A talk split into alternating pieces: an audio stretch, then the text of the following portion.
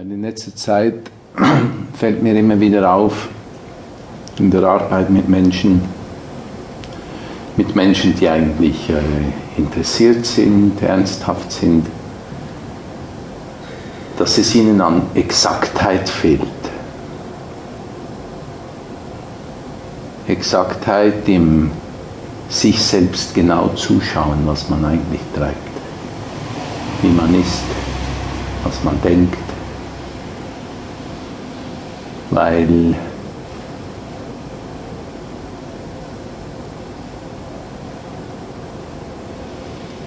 um das zu finden, was wir wahrscheinlich alle suchen, ein Zustand, in dem man wieder eine freie Energie ist, muss man sehr exakt Selbsterkenntnis betreiben. Nur wenn man sich seiner selbst voll bewusst ist, ist das gleichzusetzen mit Freiheit, weil alles, was man über sich weiß,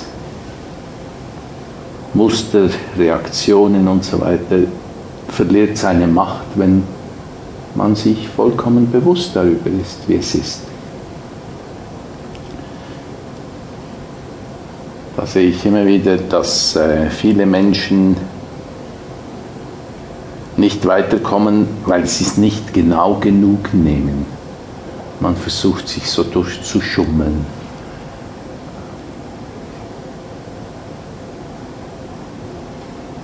Über die Dinge hinwegzusehen und nicht ganz genau zu betrachten, was da eigentlich in einem drin ist vor sich geht.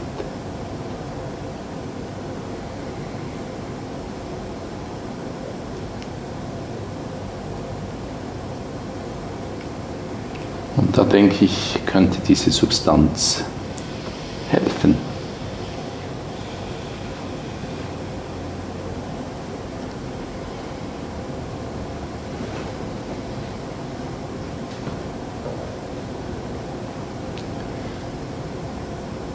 Ich weiß nicht, ob ihr euch manchmal fragt, wenn ihr überhaupt mit Selbsterkenntnis beschäftigt seid.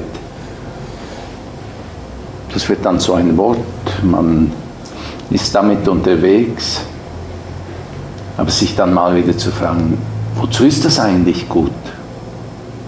Was ist der Sinn davon? Was ist das Ziel davon? Das Ziel der Selbsterkenntnis ist paradoxerweise die Freiheit vom Selbst. Das Ziel ist, das Selbst zu überwinden. Ein so genaues Selbstinventar zu erstellen, dass man es nachher wegschmeißen kann.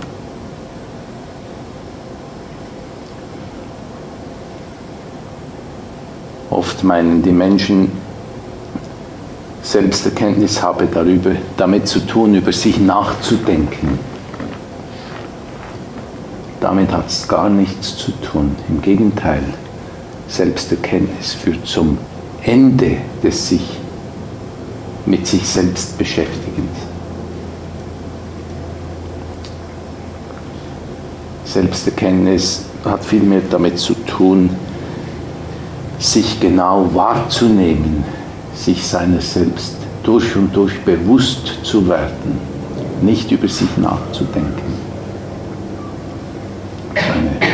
Ganz andere Richtung, die man da damit einschlägt. Beim über sich nachdenken macht man etwas ganz anderes.